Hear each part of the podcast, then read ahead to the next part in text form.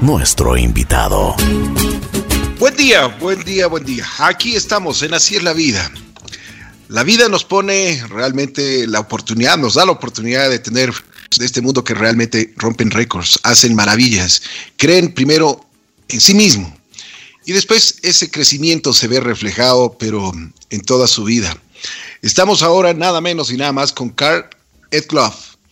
Está junto a nosotros. Es un. Ah, Muchísimas gracias, Ricky, por la invitación. Qué honor estar conversando con ustedes. Es un verdadero placer. Carl, ¿cómo estás? Eres un atleta de élite de montaña. ¿ah? Así es, así es. Me dedico a subir las montañas en contrarreloj. Prácticamente mi deporte es la velocidad en la montaña. Así es. Bueno, vamos desde el principio. ¿Dónde naces? Eh, cuéntanos un poquito de, de, tu vida. ¿Cuántos miembros son en tu familia?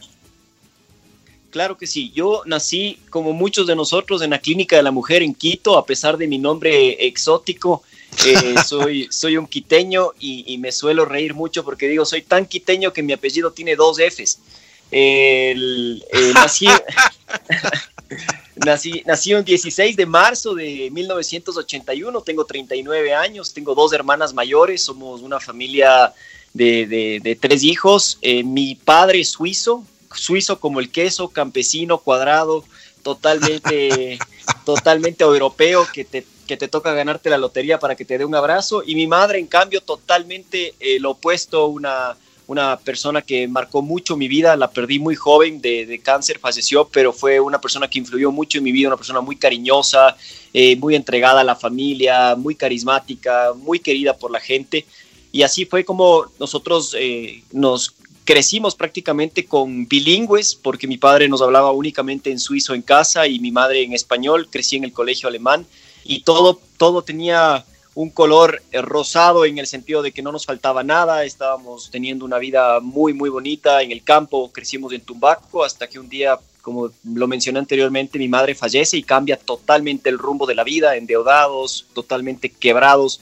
Mi padre dijo, se van a, vivir a Suiza, a estudiar allá, porque tienen la doble nacionalidad y ustedes tienen que, ir allá porque es, gratis estudiar allá, aquí es, es un lujo en una universidad privada Así que termino en Suiza y me, intento vincular en un equipo profesional de fútbol. Fui una persona muy liada al fútbol toda la vida. Y, ¿De qué juegas, Carl?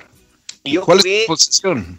Yo jugué de volante derecho. Eh, realmente creo que es algo que me destacaba mucho por el físico, ¿no? Porque es el volante del que más corre en la cancha después del árbitro, creo. Y, por lo mismo me encantaba mucho esa posición porque siempre estaba corriendo y corriendo y corriendo. La verdad, el fútbol me, dio mucho, muchas amistades, empecé a representar la, escuela, luego empecé a jugar en las inferiores de la liga, estuve ya en Suiza intentando profesionalizarme, pero tenía que tomar una decisión muy, muy puntual a los 16 años, que era dejar los estudios y dedicarme el 100% al fútbol, y no tenía ni, ni para comer en, en esa edad. Así que decido no, no apostarle al fútbol, eh, irme por los estudios, irme por por la tangente más viable y fue ahí en donde digo, bueno, va a quedar postergado el tema del deporte y así fue como decido estudiar, estudié administración de empresas en Suiza, eh, me financié yo mismo el, el, estudio, estuve trabajando y viviendo en, un lugar que podía acceder al, al, arriendo. Y finalmente en el 2006 eh, llego de nuevo al Ecuador. Y en el 2006 cuando llego de nuevo al Ecuador tenía 25 años, intento profesionalizarme en el Deportivo Quito, eh, juego en la, en, la, en, la, en la máxima categoría, estaba entrenando con, con, algunos de los jugadores en esas épocas que eran de mucho renombre como Segundo Matamba, con el entrenador, con Dusan Draskovic, con todo su equipo técnico. Qué bien, ¿eh? Qué bien. decían, Carl, eres muy bueno, pero tenemos un problema, tienes 25 años, ya es, eres viejo para el fútbol. Entonces, eh, la verdad, uno dice, ¿cómo, ¿cómo va a ser uno viejo con 25 años? Pero en el fútbol ya lo eres. Y así fue como ellos me dijeron, no, eh, deberías intentar en la segunda categoría, no en la primera. Así que decido desistir de este sueño, decir, bueno, perfecto, voy a, voy a dedicarme a abrir una agencia de turismo, una agencia de viajes, eso es algo que, que siempre venía haciendo desde muy temprana edad. Y ahí fue como por casualidades de la vida, porque realmente son casualidades de la vida. Eh, me invitan a participar en una carrera emblemática de ciclismo en donde me dicen, Carl, ¿quieres correr la vuelta al Cotopaxi? Y digo, perfecto, sabes que yo no uso más la bici que para transportarme de un sitio al otro, no le veo eh, el tema de recreación o de hobby a la bici, pero ¿por qué no?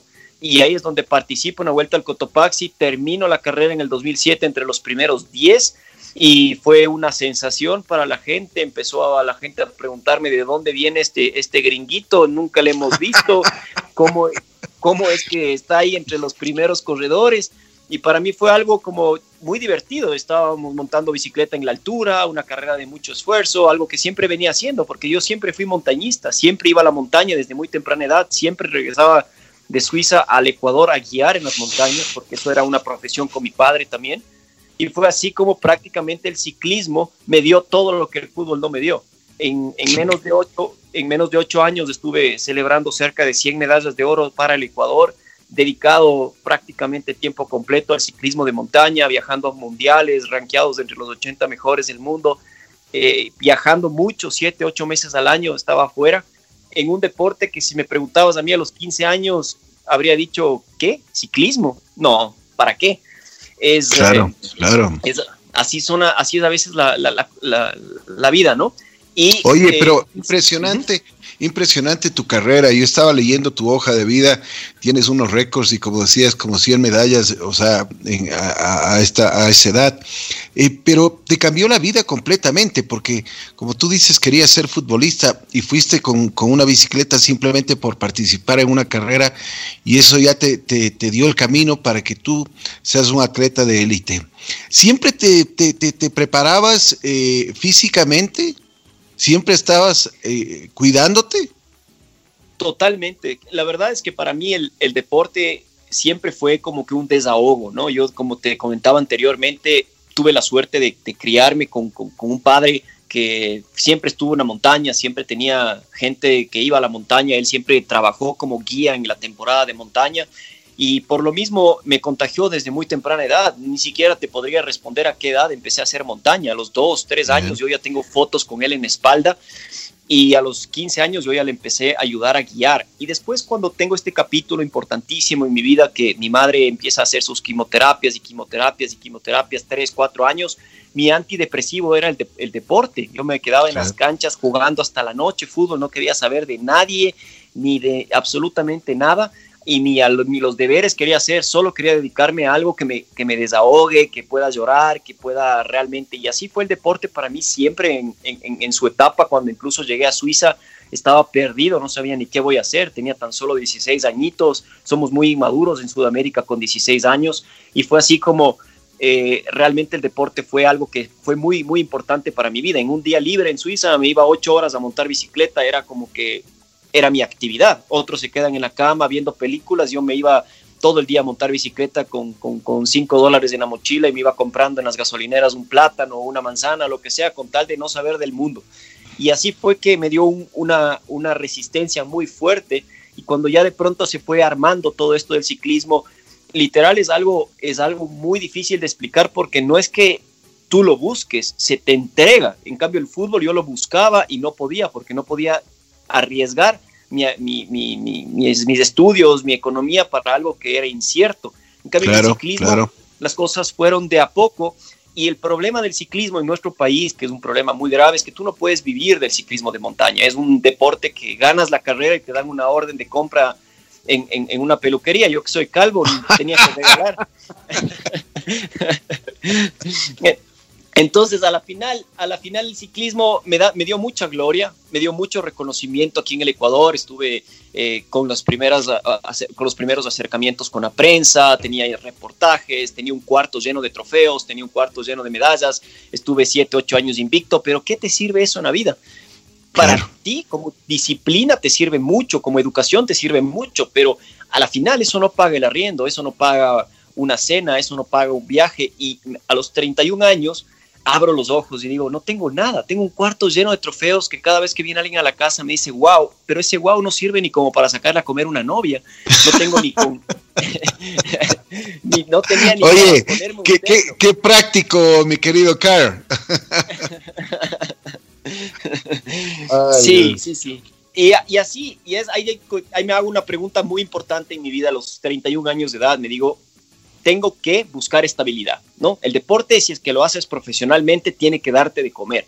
Así que yo decido darme un medio año sabático y ahí es donde me, me, invitan amigos a subir el Cotopaxi corriendo. Y les digo, ¿cómo corriendo? Me dicen, sí, sí, deja el casco, deja las redes, deja la cuerda, vamos corriendo. Yo en ese entonces había subido unas 70 veces el Cotopaxi, hoy ya tengo cerca de 400 cumbres, pero en ese entonces, cuando quiero subir el Cotopaxi corriendo, les digo, pero ¿cómo? Si yo soy guía de montaña, no se corre en la montaña, no se sube, no se corre con grampones, no se corre con la cuerda. O sea, estás haciendo todo lo que tú enseñas a tu gente que no lo haga, lo estás haciendo. Pero cuando lo empiezo a hacer, empiezo a sentir que me siento libre, me siento sin reglas, me siento rebelde, me siento como que algo que lo he venido haciendo desde muy temprana edad, moverme rápido en un terreno difícil. Y cuando subo y bajo el Cotopaxi en una hora y media, la gente empezó a alucinar y redes sociales empezaron a bombardear, ¿cómo? ¡Wow! Hora y media, estás loco, ¿de dónde vienes? ¿De qué planeta vienes? y eso me ayudó mucho a darme cuenta de que por ahí había algo que se podía convertir en un proyecto. Y ese algo se llamaba récords mundiales, ¿no? Algún deporte que aquí no se conocía, un deporte que... Una, una pregunta, Carl, una pregunta nada más. más o menos, ¿qué tiempo, ¿qué tiempo hacían antes? Porque si le llamó la atención a, la, gran parte de las personas que sabían y que saben sobre este asunto, ¿Qué, qué, qué tiempo hacían subiendo al Cotopaxi? Subiendo y bajando, ¿no? Porque ese es, eso es lo que tú haces, corriendo. Correcto, sí, el Cotopaxi normalmente con una persona que ya esté aclimatada, que esté en un proceso bueno de haber hecho ciertas montañas antes y llega como gran meta de subir el Cotopaxi, normalmente se sube en unas seis horas y se baja en unas tres. Estamos hablando de que más o menos el recorrido que yo hice en hora y media se hace en nueve horas, más o menos. Qué impresionante. Y eso hace que, que, que uno tenga que literalmente correr. Y correr en esa altura es algo muy difícil. Como tú sabes, si es que has estado alguna vez en el refugio, es algo que tú das dos pasos y dices, no, ¿de qué estoy haciendo aquí? Y Exacto, te falta el aire. Te falta el aire. Entonces, a mí me ha tocado mucho trabajar ese, ese tema pulmonar, ese respiratorio, de mantener las pulsaciones bajas, de concentrarme, de hacer pasos pequeños, de trabajar. Y todo esto no existe una guía en el Ecuador. No es un deporte que se practica en el Ecuador, es un deporte muy arriesgado. Y por lo mismo, cuando yo empecé a ponerme estas metas de ir a hacer récords afuera, eh, me tocó prácticamente autoinstruirme por Google. Decir, a ver, quiero subir al, al, a Concagua, ¿cuál es el récord? ¿Quién tiene el récord? ¿Cómo entrenó? Entonces, me, el fulanito tal tenía el récord, así que me pongo a ver las redes sociales de este fulanito tal, a ver cómo subió, con qué equipo subió, a qué hora subió, de qué manera subió, y así me iba yo autoeducando. Y en este proceso eh, realmente empezó a romperse todos esos paradigmas que yo siempre me decía, el poder vivir de esto. De pronto marcas importantes de afuera me empezaron a echar el ojo y me empezaron a decir, Carl, ven, queremos realmente que vengas a, correr para nuestra marca, algo que yo en el ciclismo nunca lo viví. En el ciclismo con las justas me pagaba yo el viaje a un, a un lugar. Oye, pero, pero a ver, tú fuiste ya preparándote, fuiste ya incluso, me imagino que fuiste eh, profesionalmente ya viendo eh, cómo, cómo debías entrenarte, cómo debías prepararte para subir a tanta velocidad y, hacer las cosas de la mejor forma. Es ahí cuando las empresas grandes del exterior se dan cuenta de tu potencial y ahí te comienzan a, a ya, como se dice, a calentar las orejas para que tú vayas con ellos. Así es, pero no, no fue de un día para el otro, porque claro, el Cotopaxi es una montaña que aquí en el Ecuador tiene mucho nombre, pero afuera no tanto. Y por lo mismo, cuando yo me pongo de meta irme al Kilimanjaro, me pasó algo muy, muy gracioso, porque yo lo primero que hago en este año sabático, que ya no quería competir en ciclismo, quería ver realmente qué hay más allá, cuando me inscribo en una agencia de turismo, me dicen, Carl, anda a guiar al Kilimanjaro. Digo, bueno, sí, perfecto, me voy al Kilimanjaro, suena súper divertido, es una montaña fácil, pero seguramente es muy bonita. Y cuando llego al Kilimanjaro con clientes, ellos llegaban conmigo a un campamento, se quedaban agotados de la etapa, caminábamos cuatro o cinco horas, yo acompañándoles a ellos como guía, como líder, pero en la tarde me aburría, así que les decía, bueno, ¿saben qué? Ustedes descansen, lean un libro, coman, hidrátense, yo ya regreso. Y me iba corriendo a la cumbre y regresaba. así de fácil, así de fácil, o sea. era, era, era muy gracioso porque los, los, morenitos me decían, pero Carl, ¿por qué no te quedas fumando o leyendo un libro o como cualquier otro individuo? Le digo, es que yo no soy cualquier otro individuo. Para mí eso de ir a correr me gusta, es algo mío. No, no se preocupen, no, no pasa nada, yo no me voy a, no voy a hacer que nadie de ustedes tenga que salir de su zona de confort. Yo regreso acá tal cual como salgo. Y, esto se empezó a, a, divulgar, a divulgar entre los turistas. Y cuando yo llego a Suiza, el jefe de la agencia me dice, Carl, a ver, ¿cómo es eso de que te subiste la noche antes de cumbre a la cumbre? bajaste, les enseñaste a los clientes las fotos de la cumbre y dos horas después saliste con ellos otra vez a la cumbre. Entonces, yo le digo, lo que pasa es que quería ver cómo estaba el clima para saber qué tienen que llevar y se mataba de la risa, ¿no? Me decía, no, no, no, es que estás, estás, estás, estamos hablando de algo que me, me parece eh, que es la oportunidad de auspiciarte para que intentes romper el récord mundial. Y ahí, Ricky, por primera vez escucho esta palabra, récord mundial. A ver, dije, a ver, ¿cómo funciona esto? Me dice, verás, en las montañas más importantes del mundo hay siempre el mejor tiempo de ascenso y descenso de la montaña. Y de ahí me sonaron las campanitas. Tin, tin, tin. Dije, a ver, ¿y cómo es? Entonces ahí me empiezan a explicar de que se inicia el, el récord desde donde el turista empieza a caminar y se sube y se baja en el menor tiempo posible. En el Kilimanjaro, para darte un ejemplo, se sube ida y vuelta a la montaña con turistas en seis días. El récord de Kilian Jornet era de 7 horas y 14 minutos. Entonces era algo que a mí no me yo no podía terminar de entender cómo este chico subía corriendo la montaña en, menos de una, de una jornada, mientras otras personas necesitan seis días. Así que la agencia me dice, Carl, te vamos a patrocinar, te vamos a llevar allá y que intentes. Bueno, perfecto, ya la final no me conoce nadie, si es que no lo logro no pasa nada, la final son oportunidades, si es que hay algo que nosotros ecuatorianos tenemos es valorar las oportunidades, porque no tenemos todos los días oportunidades. Así que en ese momento dije, a ver, perfecto, vamos, voy a colgar la bicicleta, voy a correr un poco aquí en, en algún lugar cercano para para adaptar un poco el cuerpo, empecé a entrenar en el Paso Choa, empecé a entrenar en el Rumiñao y empecé a correr por aquí por allá, pero sin mucho conocimiento. Y cuando llego al Kilimanjaro, hago el intento, rompo el récord mundial con 32 minutos. De pronto los medios de comunicación no podían creer de dónde aparece este tipo, de dónde nace este tipo, porque resulta que era la primera vez en historia que alguien rompía un récord de Kilian Jornet, que para ese entonces entendí que era una eminencia, era el Messi de todo este deporte, era alguien que era intocable, era el Michael Jordan, era alguien que simplemente no lo podías tocar.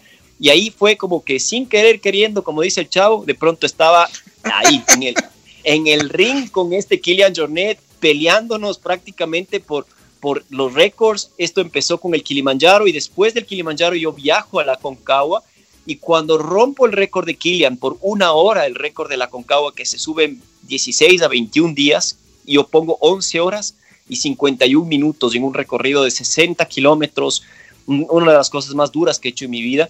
Y ahí fue, para responder tu pregunta, el rato que de pronto era tendencia mundial, cuando rompo el récord de la Concagua, porque no fueron dos minutos, fue una hora.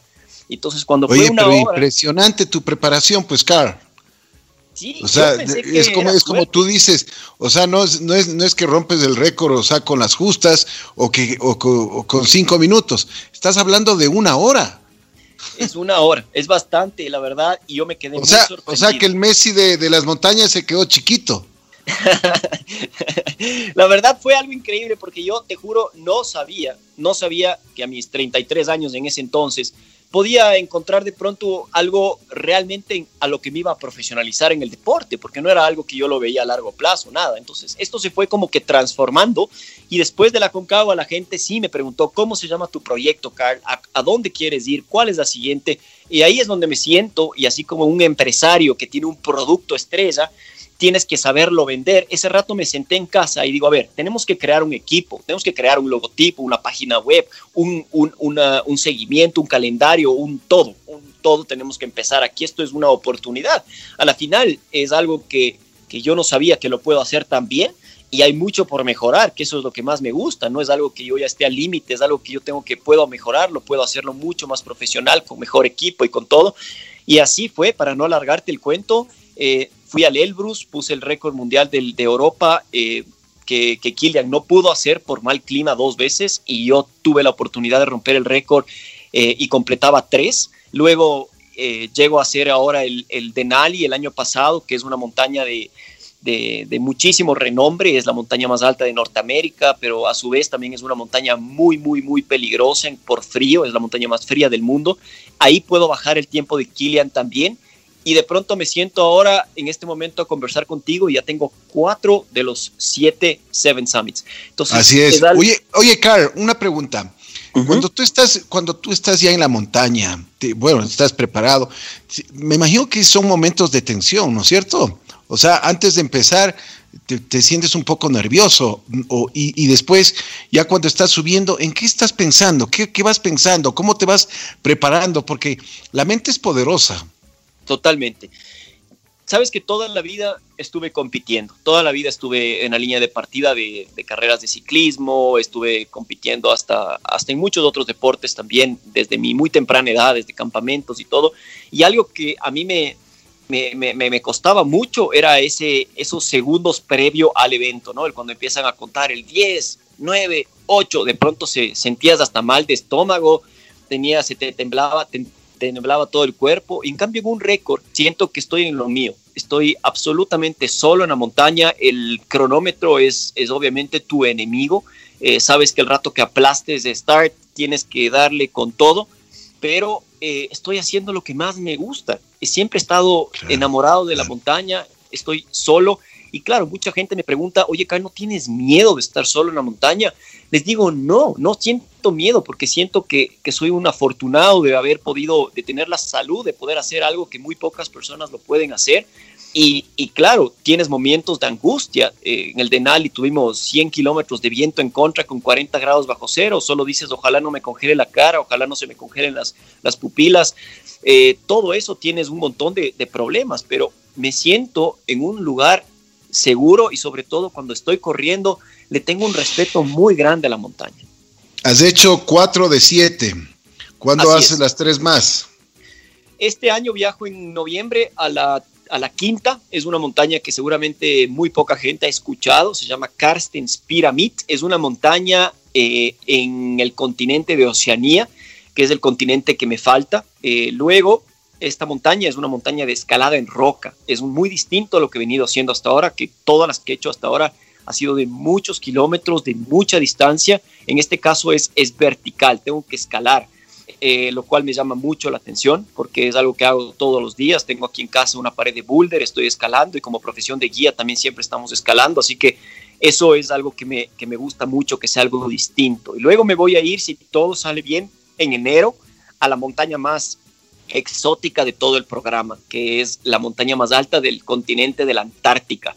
La montaña más alta del continente de la Antártica es el, eh, Mount Vinson, Vinson Massif se llama, es una montaña de la altura del Ruco Pichincha, tiene la misma altura que el Ruco Pichincha, pero partes de, casi de cero metros, jalando trineos con 45, 50 grados bajo cero, en un lugar en donde, donde no hay nada, absolutamente nada. Y eso me atrae mucho, por más loco que parezca y suene. Eso te iba a decir, oye, eso te iba a decir, no, no, no estás exagerando, Carl. No estás jugando, no, estás jugando, no estás jugando con tu salud, con, con la suerte también. La verdad, no, porque el riesgo lo puedes controlar, siempre va a haber un riesgo, siempre va a haber un riesgo, pero a la final, eh, en el deporte que yo practico, si es que yo no estoy en la capacidad de romper el récord, me siento y se acabó el récord, no pasa nada, no me voy a morir si me siento o si es que me retiro o si es que regreso al campamento. En cambio, si estaría escalando sin cuerda, como un Alex Honnold, el capitán, si es que haces un error, te matas, caes al vacío es, es, es, un, es un tema muy distinto. El deporte que yo hago es muy físico, de mucha concentración, pero sí puedo abortar. Eh, por lo mismo, eso me da la tranquilidad de que si pasa algo, simplemente lo tomaré otro día o descansaré dos días más y no me voy a morir en plena ruta. Y siempre llevo gente de seguridad. ¿Por qué? Por más guía que yo sea y por más experimentado que yo sea, siempre cuando tú estás atrás de un récord arriesgas más de lo que debes y por lo mismo llevo gente que me, que me realmente me ponga los pies sobre la tierra y me diga, a ver, Carl, hoy no, hoy no es el día y hasta aquí nomás, nos regresamos y volveremos y no pasa absolutamente nada. Ya, hay gente que te cuida entonces. Sí, tengo un equipo de seguridad que son prácticamente las personas que me metieron en este deporte, los que me hicieron creer que podía hacer esto y desde entonces me han apoyado incondicionalmente. Uno de ellos es Nicolás Miranda, que es mi gran amigo y mi gran compañero de montaña con el que hemos hecho horrores de cosas. Eh, nos hemos metido al cráter del Cotopaxi, hemos escalado Yanasacha, hemos hecho eh, la pared sur de la Concagua, hemos corrido en el Huascarán hasta la cima, hemos hecho cosas terribles eh, que, que, nos da también un poco de, de expertise, de, experiencia para podernos meter en este mundo tan, tan arriesgado y cumplir este sueño que a la final ya no es ni mío. Este sueño de completar los Seven Summits es un sueño que es para todo el, todo el montañista, para todo el sudamericano que ha soñado alguna vez en hacer algo realmente importante. A la final, poder imponer un récord mundial en los Seven Summits nunca ha logrado un ser humano. Eh, en este momento, cuatro de ellos, soy el primer ser humano en tener cuatro de los siete. Entonces, eso me, me da mucha responsabilidad pero también a la vez me puedo ver ya la luz al final del túnel de que sí es viable, por más de que el último sea el Everest y sea la montaña más temida, la más alta y todo, a la final ya tengo más de la mitad y cada vez tengo más experiencia, por más casi cuarentón que ya sea y calvo y feo, pero ahí estamos encaminados. Oye, pero estás en un buen momento. La prensa mundial habla muy bien de ti. Estaba preparando la entrevista del día de hoy y estaba chequeando lo que lo que dicen, lo que dice la prensa, las redes sociales. Y realmente hay muchísima admiración de, de las personas que conocen y de las que no conocen también sobre este, este, este deporte.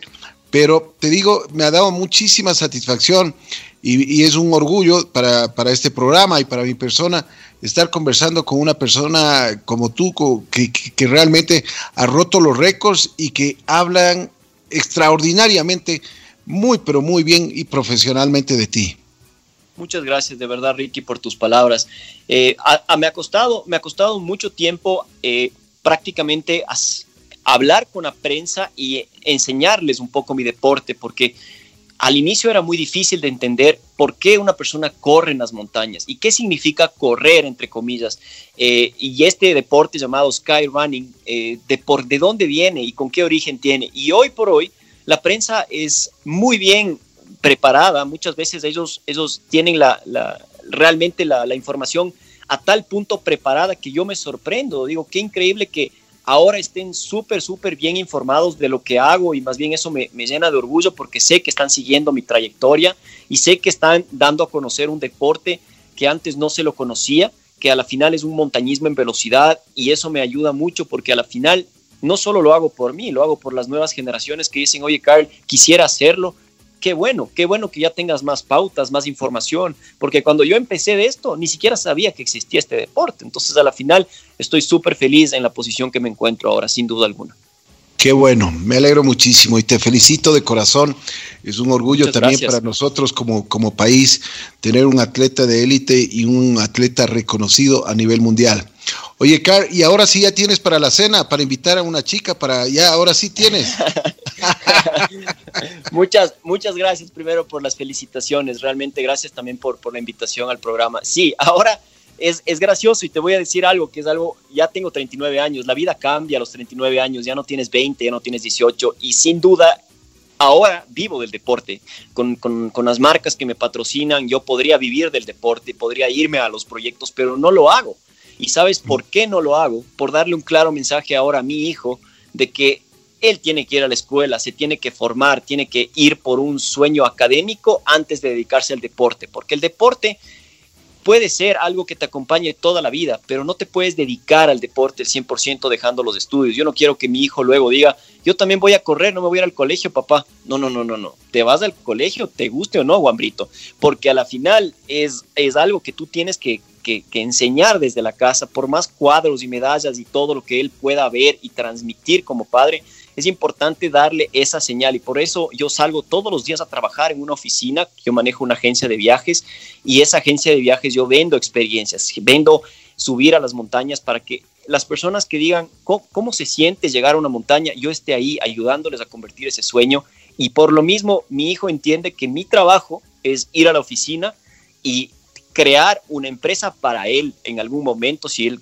gustará hacerse cargo de la empresa, que bueno, pero no podría ser yo irresponsable, decir yo vivo del deporte mientras me den maravilla, esto durará cuatro o cinco años o más y de pronto, ¡pum!, se acaba.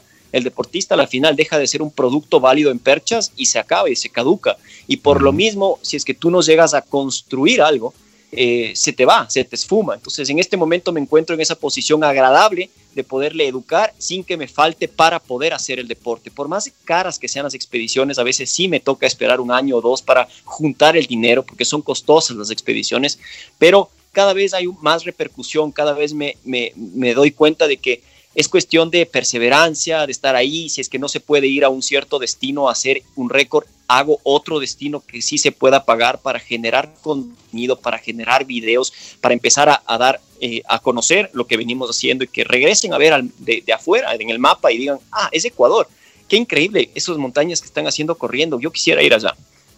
Oye, pero qué excelente y te felicito. Realmente una admiración hacia ti. Eh, ese pensamiento que tú tienes hacia tu hijo, esa formación que le estás entregando y ese buen ejemplo. Me alegro muchísimo porque eso, eso dice mucho como persona de ti. Y, yo creo que deberíamos todos, todos quienes estamos en este camino, ver lo primero para nuestros hijos, la formación, como tú dices, una formación moral, fuerte, académica también, y, y que tenga un buen ejemplo, ¿no? De que, de que en la vida hay que trabajar, hay que trabajar muchísimo, no solo para para como ir a una oficina, sino trabajar para, para, obtener logros y para que esos logros sean de beneficio no solo en la parte económica, sino también en la parte vía personal. Carl, eh, después de todos los proyectos que tú tienes, y como tú dices, la vida del deportista son cuatro o cinco años, no tienes más, pero tú tienes algo, algo que realmente eh, yo creo que no se acabará nunca, es la, el, el, el amor que tienes con la montaña, tienes un idilio, la montaña tiene contigo. Sí, realmente es algo, es algo difícil de, explicar, ¿no? Yo, por ejemplo, no me considero una persona religiosa, pero sí me considero una persona muy atada a la montaña. Creo mucho en las energías, creo mucho en, en, poder abrir los ojos en la montaña y llenarme de, esa, de esa, energía. incluso suena suena un poco raro el hecho de decir cómo, cómo, qué, religión hay en la montaña. Es, esa religión de la naturaleza, eso de respirar ese aire puro, el sentir que estás en la montaña, de tocar una piedra, eso me ayuda mucho. A veces incluso previo a un intento de velocidad, yo le regalo un pensamiento a la montaña, le pido. Y como en viejos tiempos se hacía, yo le, le doy a veces hasta una ofrenda a la montaña por, por darme y abrirme esas oportunidades de poder ir allá y, y disfrutar. Y sin duda, yo me veo de viejito, de aquí en 15 años, en 20 años, cuando ya no pueda hacer ningún récord de velocidad, porque ya obviamente las, las piernas estarán listas para ver la Champions League. Entonces, en ese rato, cuando ya no pueda ir por esos récords, yo me imagino a mí mismo sentado en el sofá en mi casa de la montaña. Tenemos una finca en el Pasochoa en donde todos los fines de semana estoy para llenarme de energía y para no contaminarme de, de los pitos, del estrés, del tráfico, de la gente, de general, eh, yo me veo ahí envejecer, realmente con la vista a nuestros Andes hermosos que tenemos, tomándome un cafecito y, y realmente disfrutando de la montaña, porque para mí la montaña no es un deporte, es un estilo de vida. Tú tuviste la oportunidad de tener las dos culturas, ecuatoriana y la, la suiza. ¿Qué te parece? Que, eh, cuando tú fuiste desde muy eh, desde joven, a Suiza te tocó ir, eh, la vida te mandó a, a, Suiza a estudiar 16 años y con muchísimas cosas, me imagino, primero en tu corazón por el haber perdido a tu madre y, y en la cabeza también con otras cosas, pero eh, me imagino que también eh, tenías y, tienes muchísimo porque hasta tu vocabulario es, es pero es ecuatoriano. Sí, la verdad es una mezcla, es una mezcla exótica, digo yo, porque a la final es, es crecí con una cultura suiza en el Ecuador, es y mi padre era una persona, sigue siendo una persona muy cuadrada, muy suiza, mi madre una persona muy carismática, ecuatoriana, con los valores muy ecuatorianos, muy conservadora, muy religiosa, eh, y es, eran, eran agua y aceite, era cabra y domingo. Y, y la verdad ahí esa mezcla mía de, que mi madre me, decía el fin de semana, no te vas con tu papá, porque tu papá te va a meter en un peligro en la montaña, y mi papá decía, déjale al guagua que él decida, y yo decía, papá, yo me voy con vos, de ley, o sea, eso es un hecho de que me voy contigo. Y, crecí con eso de, de, las dos culturas siempre hasta, hasta tal punto que realmente te toca ir a vivir allá. Cuando me voy a vivir allá, eh, de pronto me doy cuenta de que soy ecuatoriano, que soy ecuatoriano, que me faltan todas las cosas que no tengo en Suiza. El, carisma de la gente, los abrazos, los amigos, eh, me faltaba esas frutas que tanto queremos nosotros, esos vegetales, tanto que tenemos aquí en, acceso, eh, y me faltaba el, el, el calor, estar metido en el invierno allá, eh, casi, casi cada uno vive su vida independientemente allá. Me faltaba todo esto y ahí me doy cuenta de verdad cuando ya salgo del país lo ecuatoriano que soy. Por más de que físicamente no parezca ni tampoco me llame eh, como un nombre típico ecuatoriano, pero en mi cuerpo corre realmente sangre ecuatoriana y ahí fue también la decisión como ciclista de correr para Suiza o para Ecuador. Dije, a ver, Ecuador no me va a dar nada, Ecuador no me va a dar nada, me va a tocar pagarme mi carrera. Suiza tal vez me dé todo, pero yo quiero hacer mi vida en Ecuador. Por más de que no reciba nada, es un desafío para mí profesionalizarme. Y fue así como tomé esto. Es como decir, ¿quieres una empresa endeudada o quieres una, un puesto de ejecutivo? Digo, no, quiero una empresa endeudada porque le veo futuro a la empresa endeudada. Y fue así como decido yo, me voy por el Ecuador. Qué bueno, qué bueno, qué bueno, me alegro muchísimo que tengas ese, ese corazón. La gratitud yo creo que es uno de los valores que tenemos los seres humanos y que tenemos que cultivarla. Oye, Carl, eh, después de todo este, este tipo de cosas que ya eh, me imagino sigues preparándote, tus metas son las, las siete montañas, ya estás en la cuarta. ¿Tú te arrepientes de algo? No, eh, siento que todo en la vida ha sido una enseñanza, siento que todo lo que pasé por la vida me, ha ayudado mucho a, mejorar como ser humano y nunca vamos a dejar de, crecer como seres humanos, siempre vamos a aprender de, hasta de momentos como el que estamos viviendo ahora, ¿qué sacas de este momento? Todo lo positivo que puedes sacar de este momento, la unión de la gente, el, estar en casa, el pasar más tiempo con tu familia, el, el realmente darte tiempo para cosas que nunca le diste tiempo eh, incluso el jardín y tal. Siempre saca lo positivo de todo esto y, tú simplemente sigues escribiendo un libro eh, en donde nunca dejas de, escribir lo que es importante para ti, para luego, poder enseñar a otras generaciones, poder contar tu historia. Y en este momento, sí, me gustaría ser más joven, eso creo que todos queremos, me gustaría, me gustaría haber estado en, en la posición que estoy 15 años antes para poder hacer mucho más cosas, pero todo pasa por algo. Tengo 39 años y por suerte tengo 39 años porque creo que si tendría 20 ya no estaría vivo haciendo lo que estoy haciendo porque arriesgaría mucho más. Es un deporte de muchísima cabeza, de mucha planificación y por lo mismo siento que en la edad en la que me encuentro me hace ser una persona más pensativa porque ya no es el físico el que predomina sino la cabeza. Y eso es algo que realmente siento que en hoy por hoy a los 39 años no podría ser una persona más feliz. ¿Por, qué? Porque la felicidad tú construyes y a la final, con o sin deporte, tú tienes que saber que el deporte no, no es lo que te da la felicidad. La felicidad es lo que, lo que tú sientes al abrir los ojos cuando te despiertas y dices, eso es lo que yo siempre quise y lo tengo ahora. Sabemos que en la parte deportiva ya sabemos cuáles son tus metas. En la parte personal, ¿cuáles son ya tus objetivos concretos? En mi parte personal, eh, ser un buen padre, ser un buen esposo, que mi hijo me recuerde por, por, por los valores de padre y no por las fotos colgadas ni por las medallas oxidadas, sino que me diga, ¿sabes qué, papá? Siempre estuviste ahí de mi primer día de clases, me viste caminar, me viste llorar, me abrazaste, me ayudaste, a que decir, sí, mi papá tiene todos estos récords, pero nunca estuvo en la casa.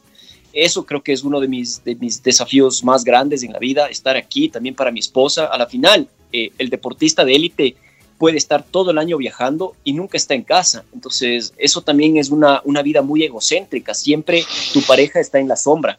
Y por lo mismo, nosotros eh, siempre intentamos, por más de que la economía a veces se dificulta, de que cada segundo viaje que yo hago, ellos viajen conmigo, para que al final de mi vida yo pueda decir, conocimos el mundo, no conocí el mundo. Ese lugar era maravilloso, no, lo conocimos, estuvimos juntos ahí.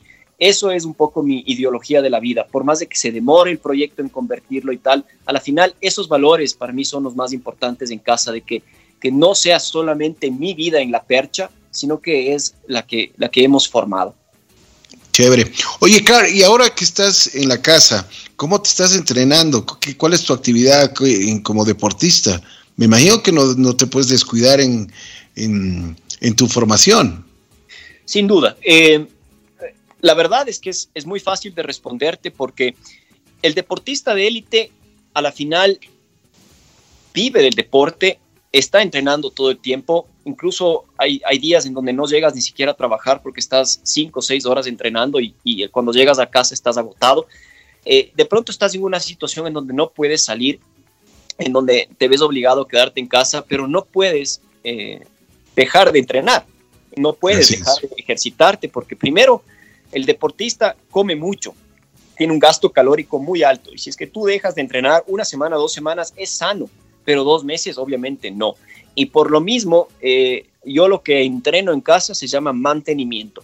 Es un mantenimiento en el sentido de que mi cuerpo esté entrenado, que no voy a ganar físico ni tampoco voy a perder físico. Mantener físico para mí son dos horas diarias de entrenamiento, en el sentido de estar en la bici estática, estoy trotando, cuando troto, troto 17, 20 kilómetros en la trotadora, eh, a veces estoy escalando en roca, tengo, como decía, un boulder en casa, una pared escalada en casa en donde podemos ahí, siempre con mi hijo y con mi mujer, estamos pasando bonito en las tardes, eh, hago salto la cuerda, trato de ejercitarme. Y como, y como todo deportista necesitas tener metas. Y las metas no se ven uh, cercanas, no se sabe qué va a pasar, cuándo voy a poder viajar, cómo voy a poder viajar. Entonces entras en una fase de eh, pretemporada. Cuando hablo de pretemporada es mantenerte físicamente y mentalmente activo, listo para que cuando se acabe esto, incrementes los entrenamientos y llegues a un pico deportivo. Perfecto, perfecto. Me alegro muchísimo escuchar y haberte conocido a través de esta entrevista. Realmente mi admiración, primero como ser humano, primero realmente, y te, te lo digo de corazón, eh, me, me, da muchísimo gusto de que existan seres humanos como, como tú. Y como profesional, ni qué decir, ni qué decir, como profesional, como un, uh, un deportista de élite, pues hay que sacarse el sombrero. Eh, yo te digo, no es que te equivocaste de profesión, el fútbol capaz que te daba más, más prensa, ¿no? te hacías más conocido y rápido. Porque, pero, pero te costó llegar a donde estás y ahora eres, eres muy famoso, has roto muchos récords y eres un hombre de admiración en el mundo entero. Carl, muchísimas gracias. Te deseo la mejor de las suertes. Gracias por haber aceptado la invitación a conversar un poquito, que la gente te conozca un poco más, de que sepan de que eh, Carl Edgold Love, eh, de, de, eh, vive aquí en Ecuador, es ecuatoriano y que realmente tenemos un artista un, perdón, un, artista. Ah, bueno, aparte de artista puede ser un deportista, pero un deportista realmente muy considerado en el mundo y que es admirado. Así que te felicito nuevamente, espero que tus metas se cumplan, espero que también la próxima vez que conversemos me vuelvas a contar ya tus nuevas aventuras y tus proyectos ya se hayan hecho realidad. Muchísimas gracias, Ricky, por, por todas tus palabras eh, lo, realmente lo aprecio muchísimo, me llena de motivación. Me encanta haber podido conversar contigo y conocernos a través de esta plataforma. Ya llegará el momento de conocernos en vivo y seguir conversando, sin duda alguna.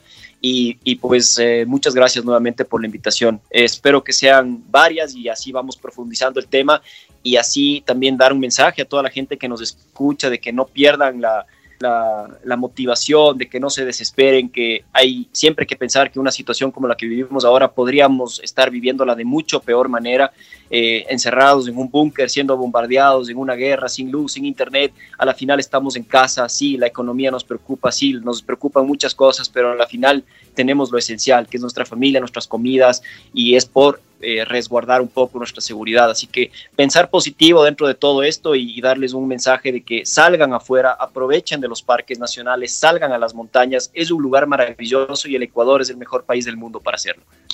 Qué bueno. Gracias, Carl Eckloff, un, un buen, eh, buen ser humano y un gran deportista.